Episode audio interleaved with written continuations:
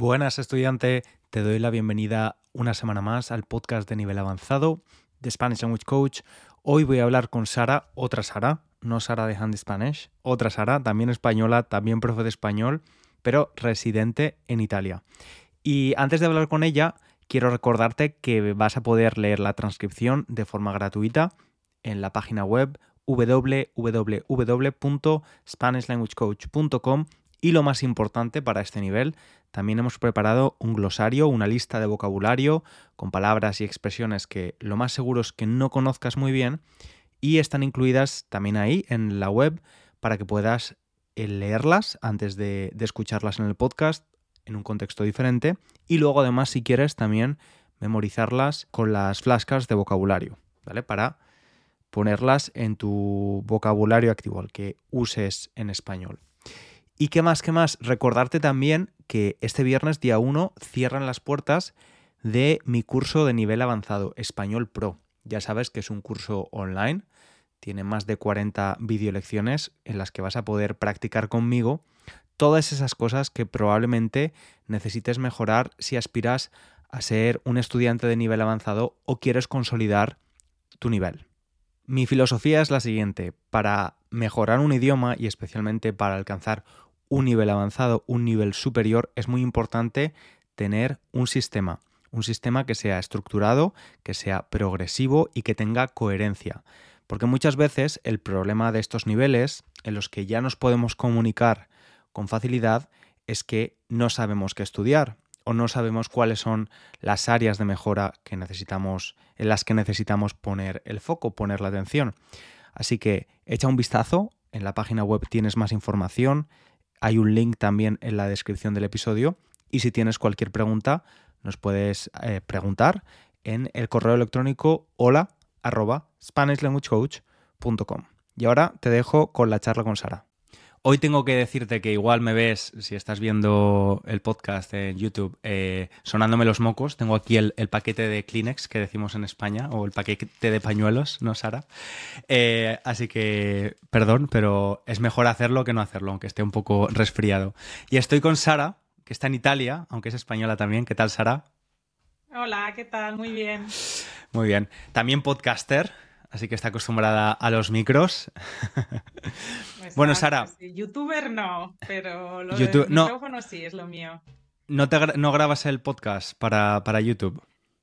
No, no, no, todavía no. Me siento más cómoda con el micrófono y lo hago más rápido también, ¿no? Como trabajo. Sí, lo, lo, bueno de. o lo malo de grabarse cuando haces el podcast es que te tienes que quitar el pijama y ponerte. a decentarte un poco, ¿no? Peinarte y todo esto. sí, a ver, yo lo, he empezado a hacer porque hay muchas personas todavía que, no conocen muy bien. Hay países donde el podcast está muy consolidado, pero otros que no tanto. Sin embargo, YouTube lo conoce todo el mundo. Entonces, eh, por eso, para dar, la, para dar la posibilidad a todo el mundo de que pueda encontrar el podcast en cualquier sitio, pues YouTube es, es ideal. Sí, sí, está fenomenal. Mm. Mm. Pues ahora, si te parece, vamos a empezar con, las preguntas que dejó la anterior invitada, que Sara pensaba, claro, pensaba, pensaba que esto era que grababa un episodio a la semana y, pensó, bueno, pues escucho el último episodio, que, es el de Borja, esta semana, claro, eh, y así pienso las preguntas, pero no, porque entre el episodio de Borja y el tuyo he grabado dos más con dos compañeras. Bueno, ha sido Guada, la anterior, la anterior invitada. Este episodio, el día que estamos grabando, todavía no ha sido publicado. Guada, que también ha vivido en España, es española, pero ha vivido en Italia, perdón. Em, y dejó las siguientes dos preguntas. La primera es, imagina que solo puedes comer un plato de comida en el resto de tu vida, ¿vale? ¿Qué, elegirías y por qué? ¿Cuál sería ese plato que, dirías, bueno, pues mira, aunque solo pueda comer esto el resto de mi vida, eh, es la mejor opción? Y la segunda pregunta es, si tuvieras una capa de invisibilidad, como la de Harry Potter, em, ¿qué es lo que harías con ella? Estas son las dos preguntas que nos pues, Me decanto por la primera y porque además la fácil, la fácil. Sí. Aunque podemos hablar de las dos si quieres. Pero me decanto por esta porque yo creo que como Guada también ha vivido en Italia, creo que la respuesta es muy fácil. Y yo diría pizza. Sí, no, la verdad es que Porque sí. es que la puedes tomar de muchísimos gustos, de muchísimos sabores y es una cosa que no me cansa. Incluso un día, aunque esté llena, aunque esté enferma, eh, es solo escuchar la posibilidad de, ¿y hoy una pizza? Y yo, sí. Entonces, bueno, aunque sé que podría decir algún producto patrio, ¿no? De croquetas, tortilla, pero no, no, yo digo la pizza. Además, si lo piensas, o sea, si, claro, es un escenario muy loco, pero si piensas desde el, desde el punto de vista nutricional, posiblemente puedes elegir una pizza que sea, imagina que te dicen, no, es que solo puedes elegir un tipo de pizza. Puedes elegir una pizza con, pues tienes la masa, ¿no? Que es carbohidratos, luego puedes incluir verduras, ¿no? Para la fibra y más nutrientes, y luego algo de proteína. Entonces puedes como tener, Exacto. desde un punto de vista nutricional, un plato bastante más completo también. Sí, sí, Sí, sí. sí, sí. Que no cansa, de verdad, porque eso lo puedes. Un poco como hacen los italianos con la pasta, ¿no? Que no podemos llegar a entender que a diario coman pasta. Pero es que al final, si combinas los ingredientes, es como para nosotros el pan, ¿no? Sí, sí, sí, es verdad. Que en España somos súper paneros. De hecho, yo, yo comía la pasta con pan en España. Ahora no, pero por- ahora no, no compro pan. Tú también. Me encantaban macarrones con pan. Y Sara, eh, sí, no lo sé, por, ¿cómo es que acabaste en Italia? Pues un Erasmus, estudiar. Yo mm, adoraba el francés y me quería ir de Erasmus a Francia, pero una compañera mía de la universidad me dijo, ¿por qué no probamos Italia? Dije, venga, vamos a ver qué posibilidades hay. Y una de las opciones era Sicilia.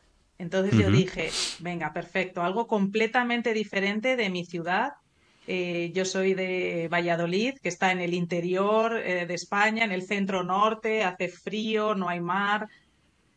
Y dije, venga, ya que me voy a ir y cambiar un poco mi vida durante unos meses, pues Sicilia, que sonaba muy exótico, y, así ha sido. Me vine a Sicilia y luego ya por el amor, aunque volví a España, pero después he regresado aquí.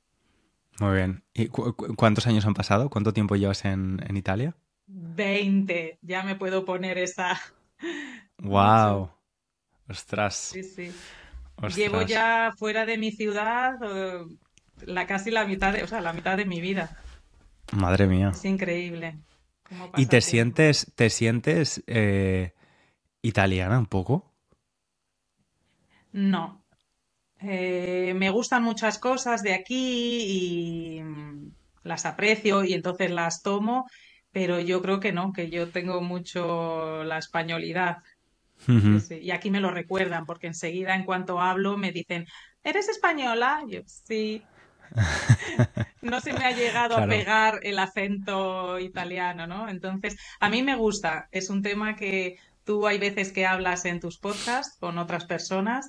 Eh, no busco la perfección, yo busco el Mm, comunicar y también con mis estudiantes. Y entonces, pues yo prefiero que sea como mi marca, ¿no? Bueno, ya, ah, esa es Sara, la española. Y ya claro. que con el acento, Sí, te da, pues además te da, te da, que me dedico. claro, te, y te da identidad, ¿no? El, el hecho de que te puedan identificar con, con ese país.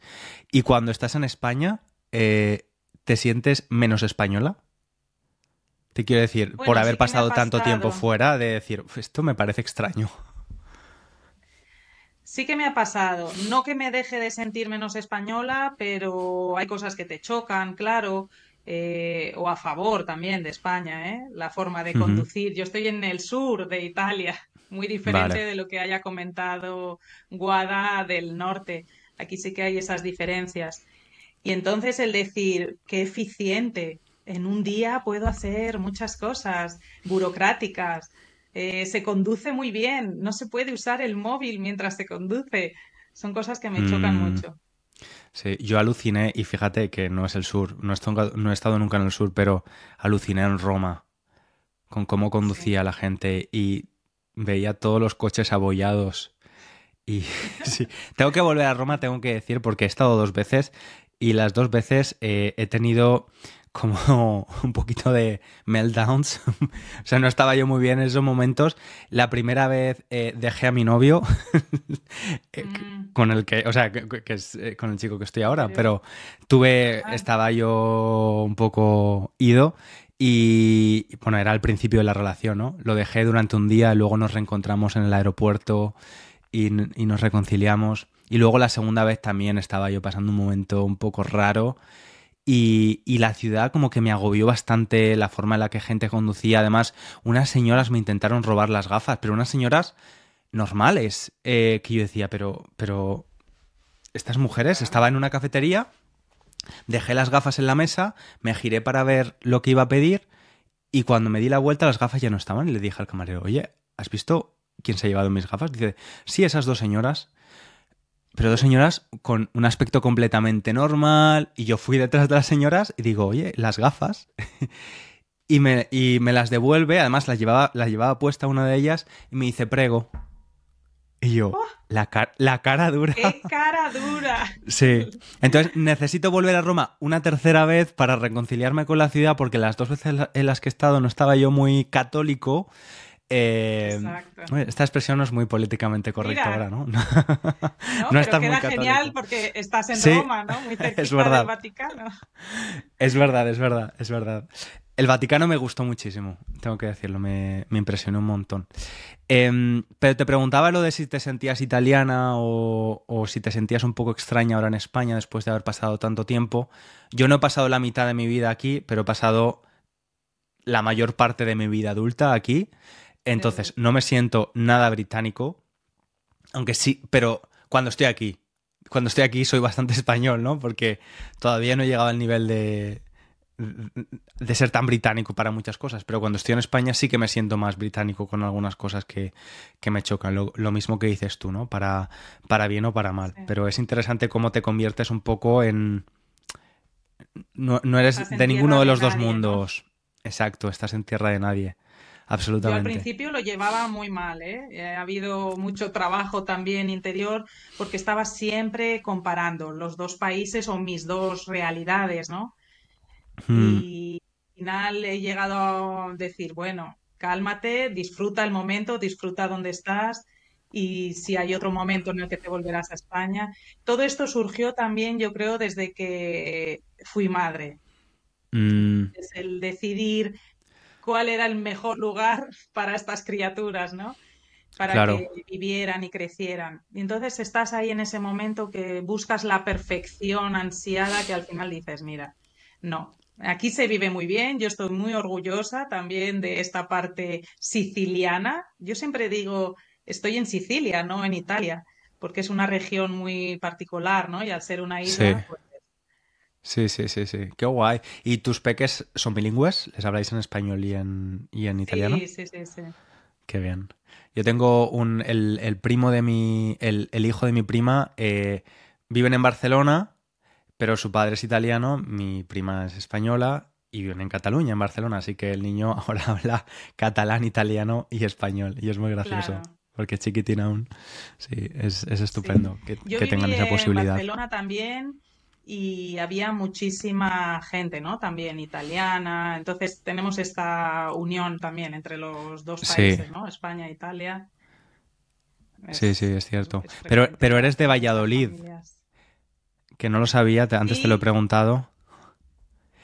Y, creo que no sé si la gente que te escucha, perdona, eh, conocerá dónde está, porque es verdad que todos los turistas vienen a la zona del Mediterráneo, Madrid y Barcelona, lógicamente, pero Valladolid es la capital de una región que se llama Castilla y León, ya un poco olvidada, primero porque se está haciendo mayor la gente y empieza a denominarse la España vaciada, ¿no? Es esta zona centro, las dos mesetas de, España, centro-norte o sur, en las que la gente joven se va, porque mm. quizás no hay tantas oportunidades o mm, la población envejece, porque también se vive bien y se viven muchos años. Y nada, no sé si tú lo conoces, alguna, alguna bueno, ciudad, alguna provincia. Soy, soy de hecho eh, soy hijo de las dos Castillas, que digo yo, porque mi madre es de Castilla-La Mancha, pero mi padre es de Castilla y León, es zamorano, de nacimiento. Ah. Sí, es de Zamora. se fue a Argentina, ¿no? sí, con, con meses se fue a Argentina. Entonces, bueno, él es español, pero de, los 0 hasta los 18 o 19 años vivió en Argentina. Eh, pero he estado muchas veces o varias veces en Zamora, he estado en Salamanca también, que sí que es probable que algún estudiante español haya pasado por allí, porque es, muy famosa también para recibir estudiantes internacionales, ¿no? Em, por las universidades. Sí. ¿Y tú a Zamora ibas, tenías un pueblo o no? No, realmente no. He, ido dos o tres veces, pero nunca he sido yo de tener pueblo. Y de hecho, si, si tuviese un pueblo, eh, sería el pueblo de mi madre, que es el de Cuenca, que está más cerca de Valencia. Y sí que, sí que he ido más, pero es que era tan poco social yo. O sea, yo me metía en verano y, me metía a, a, ver películas y series con el ordenador en, en la casa o iba a la piscina yo solo con un libro, pero todo lo contrario, por ejemplo, a mi hermana, que es mucho más pequeña que yo y que ella desde los 14, 15 años ha ido y enseguida se ha integrado con los otros, los otros chicos y chicas de, su misma edad, ¿no? De, su quinto o de su quinta, ¿cómo se dice? De su quinta. De su quinta. Fíjate si estoy yo desconectado con ese tema que no sé ni cómo decirlo, ¿no? De, su, de su misma edad. Salen, salen con las bicicletas, ¿no? se van sí. por ahí. Sí, sí. y, y le encanta, ¿no?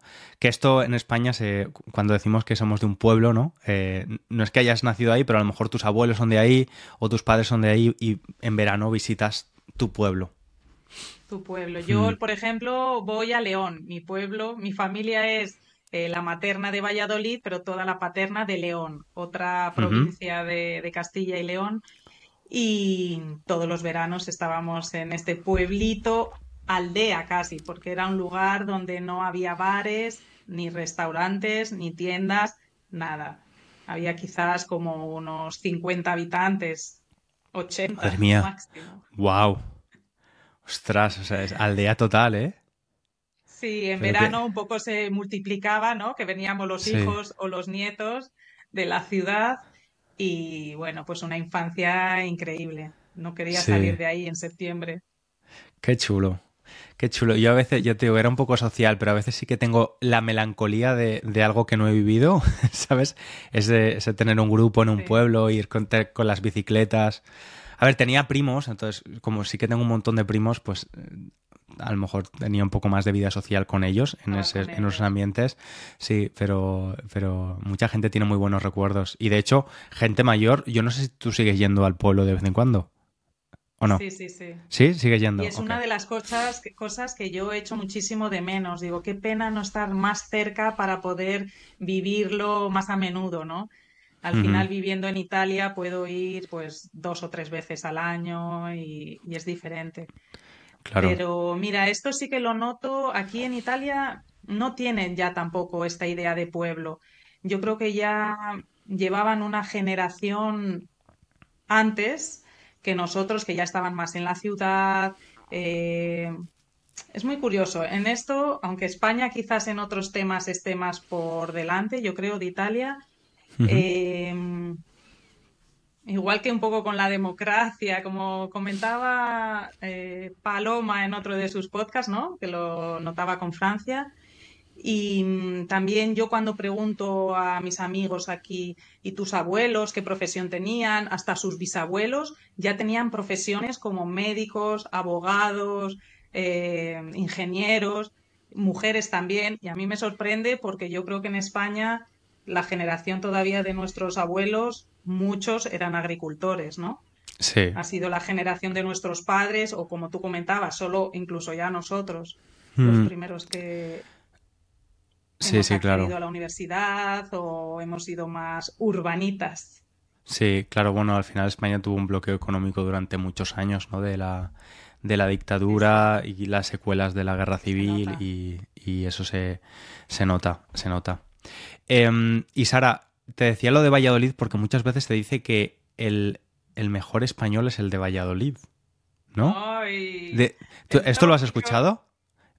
es un tópico, ¿no? Hasta los próximos, los, vamos, mis estudiantes lo conocen y me dicen, ay, eres de Valladolid, ah, qué bien, el español perfecto. Y yo siempre digo, no existe el español perfecto. Pero esto... No existe nada perfecto. Claro, pero este tópico, o sea, está, está eh, respaldado por algún estudio que se hizo alguna vez donde vieron que los vallisoletanos cometéis menos errores gramaticales que el resto de, españoles o, es un... No, yo creo que no, es un, mito, no sé si fue, no sé, porque hubo una época que fue hasta capital, ¿no? De, de España, del imperio en el siglo XVII, mm, porque es verdad que no tenemos mucho acento, pero es una maravilla cuando yo escucho tu podcast y oigo gente de otras zonas que se nota, ¿no? Se percibe. Sí. Pero no es verdad tampoco, porque nosotros incluso en nuestra propia región, yo noto cuando una persona es de León o cuando es más de Salamanca, o sea, siempre notas algún deje. Ah, de verdad. ¿no? Sí. Y yo eso, no creo ni estoy a favor de que digan que es el español perfecto. Pero bueno, también hacemos mm. errores, ¿eh? Sí, sí. De hecho, mira, yo es que tuve varios, varios estudiantes, no, varios eh, compañeros de uni vallisoletanos y me llamaba mucho la atención el leísmo. Muchos de ellos eran muy leístas. Y claro, era, es una cosa que, te, es como el laísmo, ¿no? Eh, que te llama mucho la atención. Si tú no eres laísta o eres leísta, te llama un montón la atención. Linguriosa tiene un vídeo, no sé cómo se titula, pero es muy interesante sobre los errores comunes en cada región de España, ¿no? Em, pues este es uno que yo cuando vivía en Barcelona también las propias profesoras, mis compañeras decían, pero no digas la gusta, y yo así es verdad. Yo luego entraba en clase y, lo sabía decir bien, porque estabas muy atento, ¿no? Y cuidabas más tu, tu forma de hablar. Pero es verdad que yo cuando vuelvo a casa les escucho y digo, ay Dios mío, pero después me acostumbro y vuelvo a decirlo como ellos. Fíjate que hasta en la universidad me acuerdo que fue una pregunta de examen, en una lengua de español, no me acuerdo, y dijeron, poned un ejemplo de laísmo y leísmo. ¿Te puedes creer que lo puse mal? Lo tenía pensado, lo tenía preparado. Bueno, pues al final yo en el ejemplo fui laísta. Entonces, no sé si para los que nos conocen es muy importante o no, porque al final son estas pequeñas partículas o pronombres. Pero sería decir, por ejemplo, laísmo, en vez de decir la gusta, ¿no? Le gusta, sí. decimos la gusta. Sí, sí, la gusta o la dije, que no sé qué, la compré, este regalo, sí, es... es, en eh, cambio, el leísmo está aceptado, aunque quizás a vosotros os suena mal, ¿no? Pero... Eh, se usa mucho todavía. En vez de decir eh, vi a mi amigo, ¿no? Lo vi, decimos le vi. Sí, sí, sí, sí. En, cuando, es masculino, sí. Em, pero, pero sí, efectivamente, y yo creo que es muy sano también que los profesores, digamos que a veces cometemos errores, te quiero decir. Es que porque quizás vivimos en otros países y se te pegan eh, se te pegan construcciones del, idioma que hablas en el país donde vives.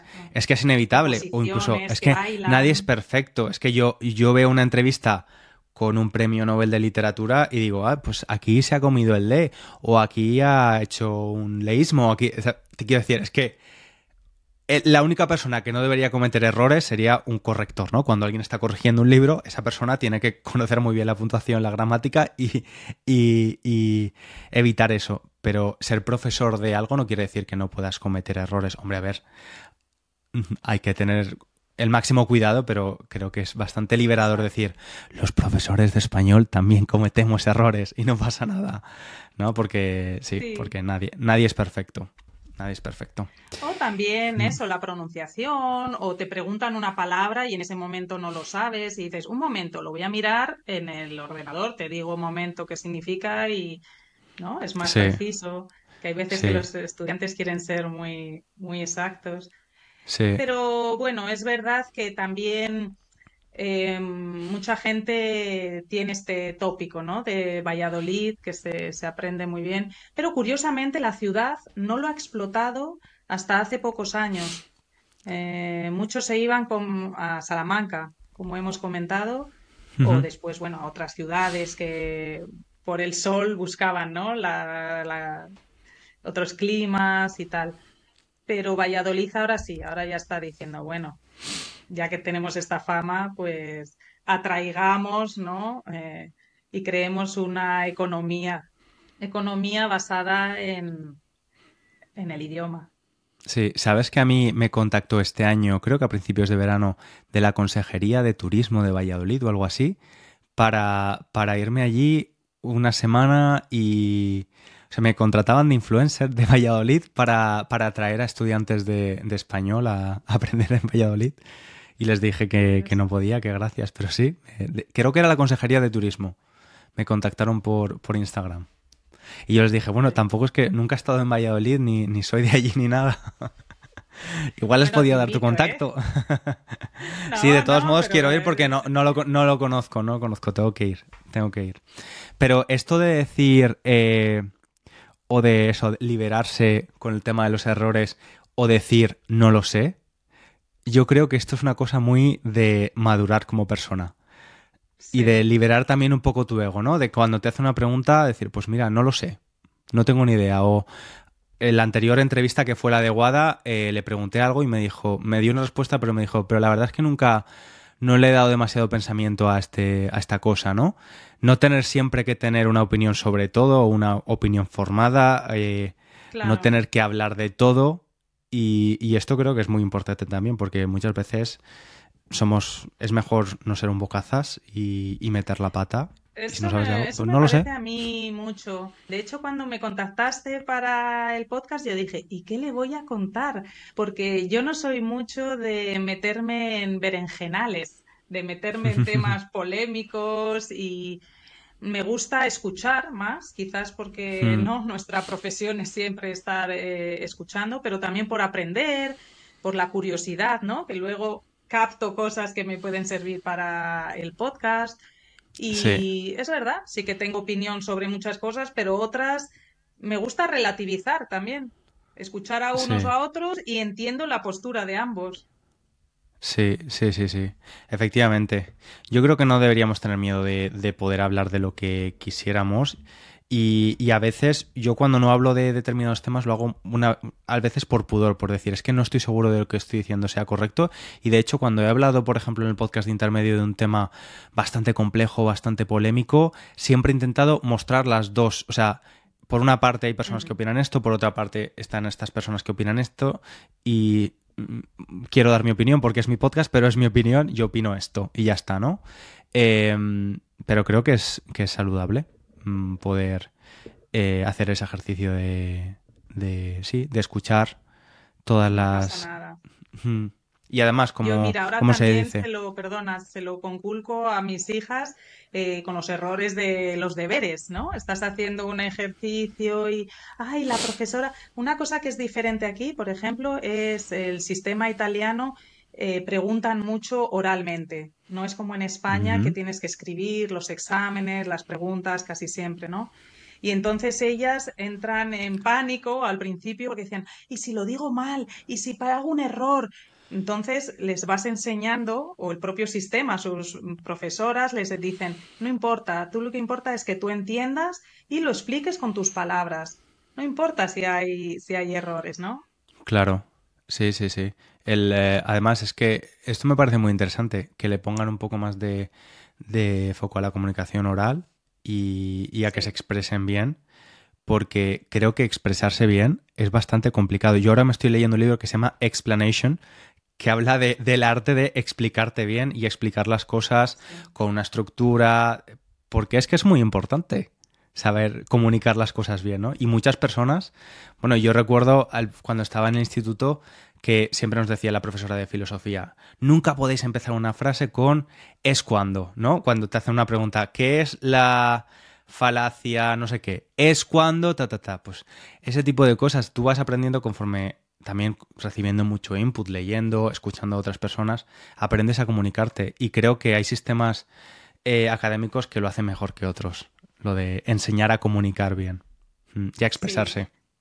Por ejemplo, esto lo notaban hasta mis padres cuando me vienen aquí a visitar. Dicen, pero si es que hasta los niños hablan fenomenal. Y no sé si tú tienes esa impresión, esa imagen, ¿no? De niños italianos o los adultos y bla, bla, bla, bla, bla, bla. ¿Y por qué es? Pues porque su sistema educativo de instrucción eh, se basa mucho en la oralidad, ¿no? Eh, nosotros podríamos decir quizás los argentinos, que hablan mucho. Te, iba a decir los, los argentinos, sí. Los argentinos por lo general también se expresan bastante bien, pero son... Yo leí que era una de las nacionalidades que más leía del mundo. Y creo que esto también tiene un, una, una, una relación causa-efecto, ¿no? Si lees mucho, obviamente ves de una forma estructurada cómo se pueden explicar las cosas y, cómo, y aprendes a expresarte mejor. ¿Mm? Sí, sí. Pues ahora, si te parece, vamos con la segunda pregunta, que ya llevamos casi media hora de conversación. ¿Y tú qué pensabas que no, no nos íbamos a quedar sin temas? Eh, a ver, sí, sí, sí. Eh, la pregunta de Guada era que si tuviera una capa de invisibilidad, ¿qué, haría? Ah. Eh, a ver, esto en realidad si lo piensas me da un poco de mal rollo, porque lo de la capa de invisibilidad para vigilar a alguien es como un poco creepy, ¿no? Em, o para ver si qué dicen de mí cuando yo no estoy presente en la sala. Y lo veo un poco como, mira, como mirar el móvil de alguien, ¿no? Como si yo cojo el, móvil de mi chico y digo, a ver qué ha dicho de mí cuando ha hablado con otras personas sobre mí o qué. Entonces, creo que lo utilizaría, aunque fuera un poco arriesgado, no sé, le diría al gobierno, oye, em, puedo ser, tengo esta capa que solo puedo utilizar yo, eh, ¿hay algo que, queráis averiguar que, que, pueda favorecer, no sé, una operación secreta? No sé, me ofrecería como ah, espía. Como un espía. Fíjate, yo soy más naif y había pensado mientras estabas hablando, sería una Amélie. No sé si conoces la película francesa. La he visto, la, pero la vi hace un montón de tiempo. ¿E-, ¿Ella tiene una capa de invisibilidad o...?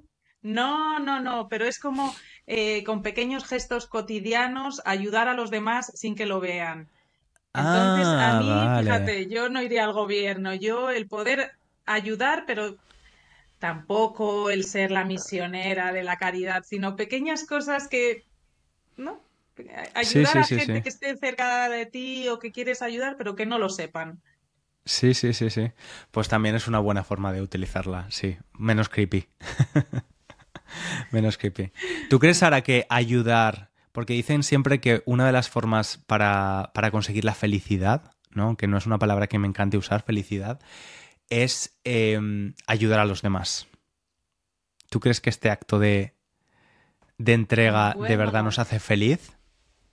Yo creo, o más que nada porque sí que lo he leído, que hay estudios que dicen que sí que es importante, porque de hecho aconsejan cuando ya estás en la época de jubilación, dejar de trabajar, la gente de repente se ve desmotivada porque no sabe cómo rellenar sus horas. A mí eso no me pasa, yo de momento las tengo me faltan horas al día, pero dicen que es bueno cerebralmente eh, el poder ayudar, ese grado de satisfacción, ¿no? Esa dopamina que te puede crear también como pueden ser otras acciones. Y entonces parece un poco egoísta, pero sí. Sí, efectivamente, es, en realidad parece un, acto interesado porque tú buscas esa sensación de sentirte bien contigo mismo, pero que tiene un efecto positivo en otra persona, ¿no? Exacto. O sea que todos ganan. Es un es un win-win. Sí. ¿Tú crees que... Dime, dime. No, te iba a decir que me, me, parece curioso que utilizas muchas palabras inglesas y es lógico porque estás también viviendo allí o también, no sé, porque lo veo también en los youtubers ya de las nuevas generaciones, ¿no? Que se usa quizás más el inglés. Yo para esto todavía estoy un poco más con la versión española de intentar traducir todo y mira que cuesta porque aquí en Italia usan muchísimo. Muchísimos anglicismos, es verdad, es verdad. Yo, yo tuve un novio italiano y, viví con italianos durante un año en Londres y yo flipaba, digo, pero esto también lo dice tu madre el weekend y cosas así, sí, sí, sí. Era, era muy curioso. En el periódico, yo cuando vine aquí, el periódico muchas veces tenía el Blitz, los Scoop, y yo decía, uno, yo no sé qué significa. Y dos, mm, ¿lo entiende una persona de 80 años? Y sí. Luego he visto que sí, que es que tienen más afinidad también al inglés, también por su historia, ¿no? La Segunda Guerra Mundial. Eh, son más filoamericanos o filo-ingleses. Sí, sí, sí. Pero las generaciones nuevas, yo soy, ¿qué soy yo? Millennial. Soy millennial, ¿no? bueno, tú y yo somos millennial. Eh, mi hermana es generación Z eh, y en España y usan muchísimos más anglicismos. El otro día comí con mi hermana y con una amiga mía que también es millennial y mi hermana nos estuvo explicando algunos conceptos que se utilizan mucho en la generación Z, que son conceptos que se utilizan en el mundo anglo también, como tú sabes lo que es, por ejemplo, ser un NPC. No. ¿Y un main character? Tampoco, bueno, un, personaje principal, supongo, pero no sé. Exacto, pero es el contexto. Un NPC es eh, non-player character y es como en un videojuego es alguien que no es relevante, es como un extra en una película.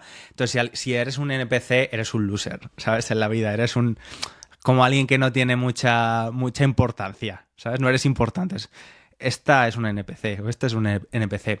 Y si eres un main character, pues eres alguien con una vida atractiva o simplemente tampoco nos explicó que tampoco hace falta que seas famoso ni nada de esto, es, es más como una sensación tuya de quizás ir, por la calle, por el centro de tu ciudad con la música puesta, sentirte que estás en una película, una comedia romántica de Hollywood y tú te sientes main character. O sea que es, es una sensación más que un, un estado yo me de... sentía Amelie, ¿no? Pues te vas por la vida exacto. feliz, ¿no? Pensando que... Exacto. Exacto, exacto. Yo creo que es como sentirse bien, ¿no? Un poco así. Pero no sé, igual estamos intentando descifrar. no lo sé, pero me es curioso. que tú para definir esta, esta palabra has dicho, bueno, antes se decía loser, que ya es otra palabra inglesa, ¿no? Exacto, exacto. Exacto, pero sí, sí, se aprende. Yo ahora con mis hijas también también en, en YouTube y aprendo palabras nuevas o expresiones que aquí se usan. No sé en España, tengo que hacer algún estudio en verano. Y mira, como digo siempre en mi podcast, que es un poco como el lema final, yo siempre digo, nunca te acostarás sin saber una cosita más. De verdad que, sí. Gracias a ti he aprendido estas dos expresiones nuevas. Se lo, puedes comentar con tus hijas a ver si saben lo que es un NPC. Seguramente sí. Aunque ya serán generación X.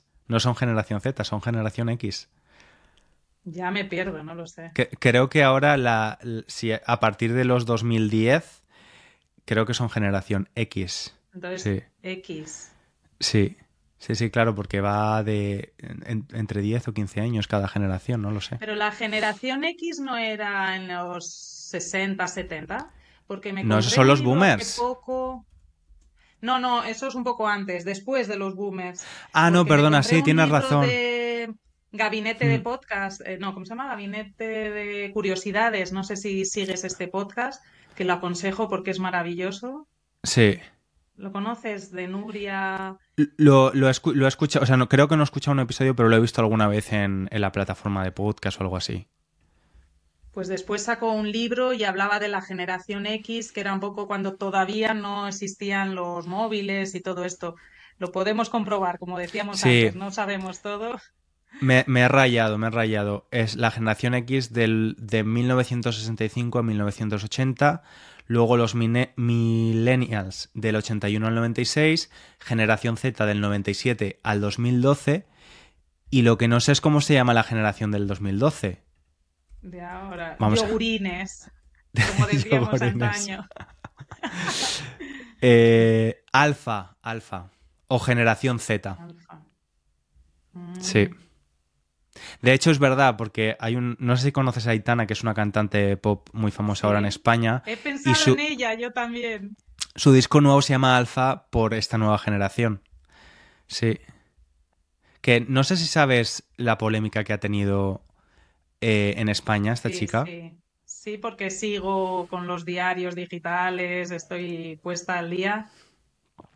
¿Y a ti qué te, parece como, como, madre? ¿Crees que, por ejemplo, las, las, los artistas que van dirigidos, no que vayan dirigidos a un público infantil, sino que tengan un público... Bueno, necesitamos poner en contexto. Aitana es una chica, cantante de 25 años, una de las artistas españolas más populares ahora mismo, de pop. Tiene 25 años, pero es cierto que si tú vas a un concierto de Aitana, o el, fandom de, otra palabra en inglés, la, audiencia, los fans, los aficionados de Aitana son en su mayoría eh, personas muy jóvenes, entre 18, entre 12 y 18 años a lo mejor. Exacto. Y sus canciones ahora son bastante, en algunos casos, bastante explícitas. O sea, habla de hacer el amor encima de ti, no sé qué. O sea, son bastante explícitas. Pero claro, y en los conciertos las coreografías van acorde con estas letras explícitas. Entonces, en, un concierto, en el primer concierto, que además fue en Valencia de su gira, eh, muchos padres se quejaron de que las coreografías eran demasiado eróticas, teniendo en cuenta la audiencia. De tono. Claro, eran subiditas de tono. Y yo tengo, tengo la verdad, eh, sentimientos encontrados con esto un poco. Hmm. Sí, eh, depende de la edad que tengan tus hijas eh, o tus hijos. Bueno, quizás un poquito, lo comentabas ya también con alguna persona que has hecho ya entrevistas, un poco les puedes proteger o decir, bueno, evitarlo, pero si no, es que es la vida real, ¿no? Entonces, pues eh, comentarlo, hablarlo tranquilamente, o quizás hay veces que ni se dan cuenta, depende de la edad que tengas. Eh, somos los mayores los que le estamos dando una connotación a ese movimiento, pero ellas, por ejemplo, mis hijas hacen mucho el movimiento así reggaetonero, pero yo estoy segura que no saben qué contenido sexual tiene, ¿no? Y no se lo digo tampoco. Ya, ya dentro de un tiempo. Sí, es que eso es un poco vivimos tiempos en los que a veces entremezcla el, la liberación, ¿no? Por una parte, y luego también llega también como una ola de puritanismo, de no, esto no lo estás haciendo porque lo quieres hacer, sino porque en realidad la libre elección no existe y lo haces por presiones sociales. Entonces, como, bueno, en el caso de esta chica tiene 25 años y tiene todo el derecho del mundo a bailar como quiera.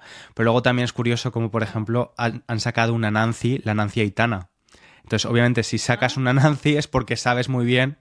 Una Nancy es una muñeca, como una Barbie. Es, una marca española, Nancy, ¿no? Sí, sí, sí, creo que sí. Eh, entonces sabes muy bien que tu público es muy infantil. Eh, pero claro, no quieres cantar canciones infantiles. Entonces, eso, creo que para ella y para su equipo debe ser un poco complejo eh, lidiar esta cosa, este fenómeno Miley Cyrus, también le pasó algo similar, ¿no? De pasar de un público infantil, esa transferencia. Mm. Al menos que no seas un poco Katy Perry, ¿no? Que sigue siendo al contrario, como más infantil y le gusta jugar con esos. Pero bueno, toda la vida hemos tenido a Madonna, la reina, y no sé, te escandalizas o no. Mm. Sí, ya está todo inventado aquí, sí, Sara. no se han inventado nada. Pues Sara, ha sido un placer hablar contigo. Me gustaría que nos dijeses dónde te pueden encontrar y que nos des las dos preguntas para el próximo invitado o invitada. Vale, pues nos podemos encontrar, bueno, tanto en Sicilia como en Valladolid, eh, que estaría encantada tanto de verte a ti como a la gente que nos escucha. Por supuesto. Pero por supuesto, en el mundo digital, pues en mi página web, porque ahí se encuentra todo, el podcast, eh, las redes sociales, etcétera. Y es como mi nombre, www.zaracastro.net. Vale, dejaremos los links, los enlaces en la descripción del episodio y en la transcripción de todos modos. Y Sara, ¿cuáles son los cuáles son los las preguntas? Vale, pues una eh, relacionada con una una eh, Rafaela Carrà, que era una cantante italiana, un mito, yo creo que sí que se conoce a nivel europeo, y tenía un concurso en la televisión italiana y después española y preguntaba, ¿y si tú fueras, qué serías? Entonces mi pregunta es, si tú fueras un mueble, ¿qué mueble serías? Y la segunda pregunta, relacionada con algo también de lo que hemos hablado hoy, son los libros. Eh, para el próximo invitado tuyo, eh, ¿compra más libros o prefiere el préstamo, el intercambio con amigos, ir a la biblioteca? Muy bien. Me estaba riendo por debajo del bigote porque estaba pensando, si tengo que responder la del mueble, ya sé la que voy a... La que no, el mueble, en el, que, el mueble que no sería, no sería un armario. es verdad. Bueno. bueno, Sara, pues ha sido un placer hablar contigo. Eh, muchísimas gracias. Ha sido un ratito muy bueno, a pesar de estar un poco enfermo, pero eh, me ha venido muy bien charlar. gracias. Y a ti, estudiante, muchas gracias también por escucharnos. Esperemos que, hayas disfrutado de nuestra charla. Vete a escuchar el podcast de Sara, que también está chulísimo. Y eh, nos escuchamos en el próximo episodio. Recuerda que si te gusta el podcast y quieres apoyar la continuidad, pues puedes recomendarlo a otros estudiantes o valorarlo en la plataforma de podcast desde donde lo escuches. Te mando un abrazo muy grande y hasta el próximo episodio. Chao, chao.